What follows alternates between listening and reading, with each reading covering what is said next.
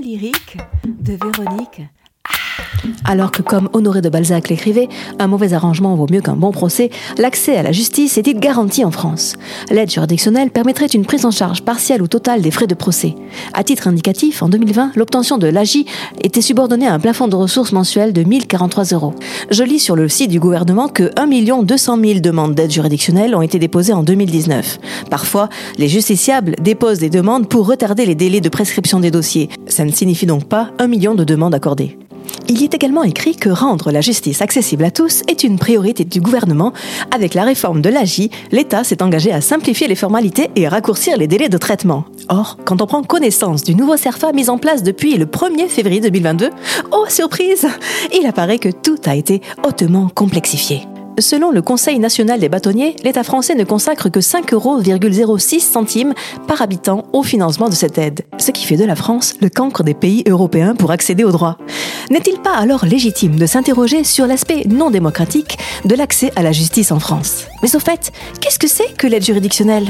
C'est la prise en charge de vos frais de justice par l'État. Elle est accordée aux personnes qui ont des revenus modestes ou peu de patrimoine. Le fonctionnement de l'AGI est-il universellement accepté par les professionnels du droit? Voici l'avis d'un ancien avocat, Patrick Desœuvres, qui a aujourd'hui le recul nécessaire pour en parler librement. Euh, mon expérience euh, d'avocat euh, à la cour d'appel d'Amiens, puis Aix-en-Provence, et puis ensuite inscrit à Pontoise, m'ont appris certaines choses. Le système tel qu'il a été institué déjà depuis longtemps pousse les avocats à ne pas accepter de se prendre en charge un de leurs clients au titre de l'aide juridictionnelle. Et on peut encore aisément le constater aujourd'hui. Euh, il m'est rapporté des exemples où des personnes euh, complètement démunies euh, se sont vues refuser l'assistance et la représentation par un avocat par nombre de cabinets qui montrent que le système ne fonctionne pas. Mais alors pourquoi nombre d'avocats refusent l'aide juridictionnelle alors que les plus pauvres des justiciables y ont droit? Bon, c'est relativement simple à comprendre. Lorsqu'on a un dossier traité avec l'aide juridictionnelle, l'avocat est poussé en fait à prendre en charge un client sans rémunération dans les cas d'aide juridictionnelle totale. Et dans les autres cas, il doit faire signer un contrat, mais avec des, des honoraires qui sont euh, très bas, quasiment imposés par l'État. Sachant que l'avocat ne sera payé quasiment toujours qu'à la fin de l'affaire. Donc quand une affaire va prendre six mois, un an, voire deux ans ou plus, l'avocat ne sera payé qu'à la fin et, et il va recevoir donc une rémunération de l'État qui sera très en deçà des seuils de rentabilité de son cabinet. Donc en clair, l'avocat paye en fait pour travailler quelqu'un qu'il va assister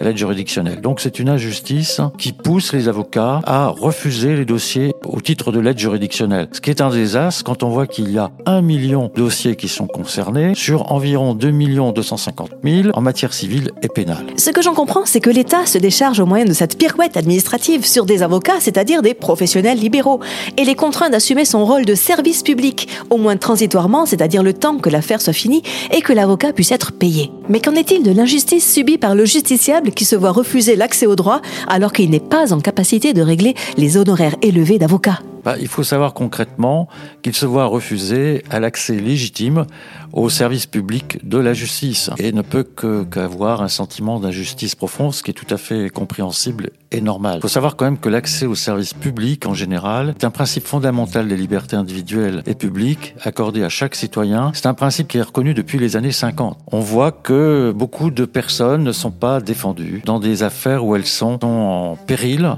du fait de leur euh, situation matérielle. Dans le cas où, youpi, un avocat accepte l'aide juridictionnelle, va-t-il traiter avec la même bienveillance le dossier de son client agi que le dossier de son client qui perd rubis sur ongle Ce justiciable ne va-t-il pas être confronté à une mise au placard de son affaire alors considérée comme non prioritaire et non urgente en comparaison d'une qui serait payée directement par un client lambda? Concrètement, l'avocat répondra-t-il au téléphone lorsque le client agit aura besoin de ses conseils? Sera-t-il reçu au cabinet de l'avocat avec les mêmes égards qu'un client qui a les moyens de payer des honoraires fixés à la tête du client? Bien sûr, on, peut l'espérer pour des avocats qui ont choisi cette profession par vocation, car il est dans le serment des avocats le désintérêt. Euh, malheureusement, euh, ce principe euh, au quotidien ne se vérifie pas toujours, c'est le moins qu'on puisse dire. Existe-t-il un garde-fou qui cadrerait cette profession d'avocat qui est aussi auxiliaire de justice? Auxiliaire de justice, c'est une expression qui désigne collectivement l'ensemble des professions qui concourent au fonctionnement du service public de la justice. Avocat, huissier, administrateur judiciaire, mandataire, liquidateur. Bien sûr, la profession d'avocat est régie par un ensemble de règles. Euh, on appelle ça le règlement intérieur national du barreau. Et puis il y a des règlements intérieurs à certains barreaux. Et dans ces articles qui sont inscrits dans ces règles, il y a les obligations que chaque avocat doit respecter vis-à-vis notamment de ses clients, c'est évident. Nous, notamment, le principe de loyauté, le désintérêt quand il le faut. Euh, on est au cœur du sujet de la vocation des avocats qui s'occupent de particuliers. On connaît tous le serment que prête tout avocat et qui constitue le fondement de sa déontologie, qui est je jure comme avocat d'exercer mes fonctions avec dignité, conscience, indépendance, probité et humanité.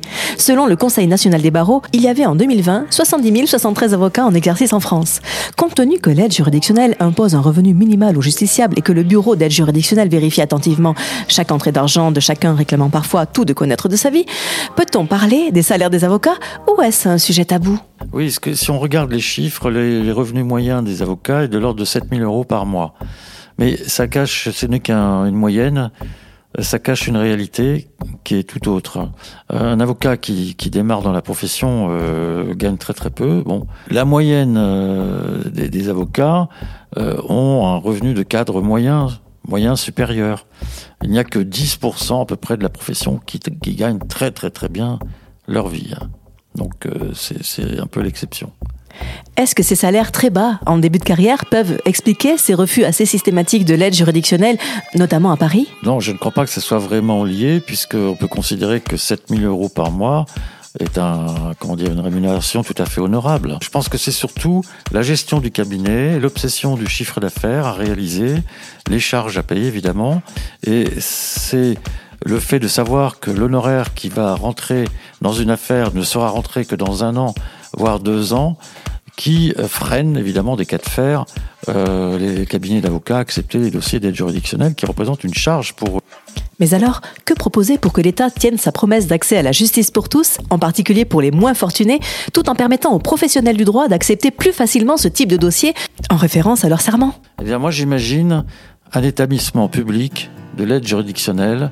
Euh, non, enlevons le mot aide, pour une fois pour toutes. Il faut savoir que les premiers textes en 1850, 51, je crois, au 19e siècle, on ne parlait pas d'aide, on parlait d'assistance. C'est vrai qu'un avocat assiste son client et le représente. Arrêtons de, faire la charité à la majorité des citoyens qui ont besoin de justice. Cessons d'appeler ça l'aide juridictionnelle. Reprenons le terme d'assistance juridique et juridictionnelle. Et pour moi, ce, système devrait être géré par un établissement public indépendant des ordres et indépendant, peut-être pas indépendant, mais en tout cas autonome par rapport au ministère de la Justice lui-même. Qu'en est-il de la France par rapport à nos voisins européens? Ah, En réalité, on s'aperçoit que nous sommes les, bons derniers de la classe. Hein. On, a, peut porter le bonnet d'âne euh, en matière d'aide juridictionnelle, euh, puisqu'on est très en dessous de la moyenne euh, que consacrent les pays européens à l'accès au droit et à la justice pour leurs concitoyens. Je lis encore dans le Conseil national des barreaux qu'en France, au moins 37% des avocats réalisent au moins un dossier au titre de l'AJ par an. Moi je dis peut beaucoup, beaucoup mieux faire, en particulier à Paris. En outre, les affaires seraient beaucoup mieux traitées et n'encombreraient plus les tribunaux si la déontologie interdisait strictement aux avocats de mentir. Je suggère donc que les mensonges faits par les avocats, qui mélangent volontairement les dates, qui écrivent n'importe quoi pour discréditer la partie adverse, soient simplement radiés et que le serment d'avocat inclut le devoir de dire la vérité. On constate malheureusement que certains n'hésitent pas à user de ces bases techniques pour remporter en première instance les affaires en trompant la religion du juge volontairement, ce qui pousse le justiciable lésé à relever appel. Faire usage de mensonges en justice, c'est une perte de temps et d'argent pour tous. Cela ne bénéficie qu'aux menteurs véreux qui surfacturent et s'enrichissent grassement. Quand un avocat a votre dossier entre ses mains, c'est un peu comme s'il avait droit de vie et de mort sur vous. S'il traite avec sérieux votre dossier, alors vous obtiendrez gain de cause. En revanche, s'il le traite avec négligence ou profite de la confiance que vous lui portez pour vous entraîner dans une cascade judiciaire, vous ressortirez plumé et anéanti. Des avocats droits et rigoureux existent bien heureusement, mais voici quelques astuces pour les démasquer plus rapidement des autres qui jettent par leurs actes le discrédit sur toute la profession. Cas numéro 1 vous tombez sur un avocat qui vous explique qu'il ne va pas gagner assez d'argent avec votre affaire à l'AJ. Il est payé en UV selon ses actes. Pourquoi faire de la marge avec le malheur des gens Cas numéro 2. Vous tombez sur un avocat qui accepte l'AJ, youpi Mais vous réclame une provision que vous devez lui verser par chèque ou par virement. Cas numéro 3. Vous tombez sur un avocat qui accepte l'AJ, youpi Mais qui exige de l'argent en cash en plus de l'AJ. Cas numéro 4. Vous rencontrez un avocat qui vous dit refuser l'AJ et vous explique par A plus B qu'accepter l'AJ, c'est que pour les avocats débutants. Ah ben non, c'est faux, c'est surtout un gros menteur. Cas numéro 5. Vous rencontrez un avocat qui vous explique par A plus B que votre dossier est trop lourd pour être pris au titre de l'aide juridictionnelle. Comme si on avait le choix. Notez que ce genre de critères loufoques n'existe pas lors de la constitution du dossier d'AJ, puisque seules sont retenues les données financières. Si vous pouvez pas, vous pouvez pas. Ça signifie là que l'avocat est en train de négocier avec vous son salaire sans que vous le sachiez tout en vous culpabilisant. Égal gros manipulateur. Si vous bénéficiez de l'aide juridictionnelle au pénal ou au civil, quelle que soit la taille du dossier, ça n'est pas négociable. Cas numéro 6. Vous rencontrez un avocat qui accepte l'AJ mais enterre votre dossier en prétendant sans complexe qu'il priorise les clients qui payent. Cas numéro 7. Vous avez rencontré un avocat qui a accepté le dossier à l'aide juridictionnelle, qui depuis fait le mort et vous a fait perdre toute chance de vous défendre en loupant les délais. Cas numéro 8. Vous avez un avocat qui a accepté l'AJ et qui a adressé ses écritures à la partie adverse et au juge sans votre accord, uniquement parce que vous avez l'AJ. Cas numéro 9. Vous bénéficiez de l'aide juridictionnelle et vous rencontrez un avocat gros malin qui vous propose à la place de bénéficier de l'AJ qui selon lui est trop de paperasse, trop long et trop intrusif, que vous payez une somme par mois. Sachez que cet avocat n'a pas le droit de vous endetter alors que vous n'avez déjà rien. Cas numéro 10. Vous rencontrez un avocat qui vous propose de faire un tour en voiture ou propose un rendez-vous hors horaire bureau pour discuter de votre dossier AJ. Cas numéro 11. Vous êtes représenté à l'AJ par un avocat qui ne s'est pas rendu à l'audience et prétend le contraire. Vérifiez auprès du greffe sur simple demande au tribunal. Et oui, ces cas de dysfonctionnement sont une liste non exhaustive d'abus. Et si vous êtes confronté à ce genre d'acte, je vous invite à les signaler au bâtonnier dont dépend l'orateur en question. En effet, l'avocat compte sur votre silence pour perdurer ses actes tranquillement auprès de personnes qui n'auront pas votre courage de lui claquer la porte. Parce que oui, dites-vous bien que vous n'êtes certainement pas le seul à être confronté à ce type de comportements qui n'ont plus lieu d'être. Plus nous serons nombreux à les dénoncer au bâtonnier, plus justice sera rendue pour tous les justiciables, y compris ceux qui ont peu de revenus. Comme le dit la citation, le nombre fait force, toujours. Lorsque le droit est avec nous, il y a de l'espoir de faire évoluer les choses. Alors pourquoi ne pas créer une commission de justiciables qui bénéficie de l'aide juridictionnelle et qui note les avocats selon plusieurs critères et qu'en conséquence, ces avocats-là seraient suspendus ou radiés en cas d'abus. Un contre-pouvoir citoyen. Ne vous laissez plus impressionner. Celui qui possède l'information, c'est celui qui gagne. Alors renseignez-vous auprès de votre mairie, de la maison du droit, de votre assistante sociale. Lisez les articles de loi, du code civil, du code pénal qui font écho à votre affaire.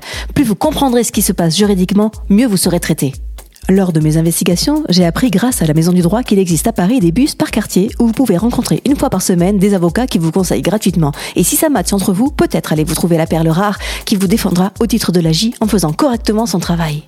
Et si vraiment vous ne trouvez aucun avocat par vous-même, le bâtonnier en désignera un d'office pour vous. La justice du roi ne présentait pas le même visage pour les nantis dotés d'un nom prestigieux et pour les anonymes de la plèbe. Ouvrage Mademoiselle Scaramouche de Jean-Michel Paillet. Vous voyez, grâce à l'acquisition de la connaissance, la plèbe progresse. Enfin, j'espère. Bon allez, je vous laisse méditer et je vous dis à la semaine prochaine. La chronique, parfois lyrique, de Véronique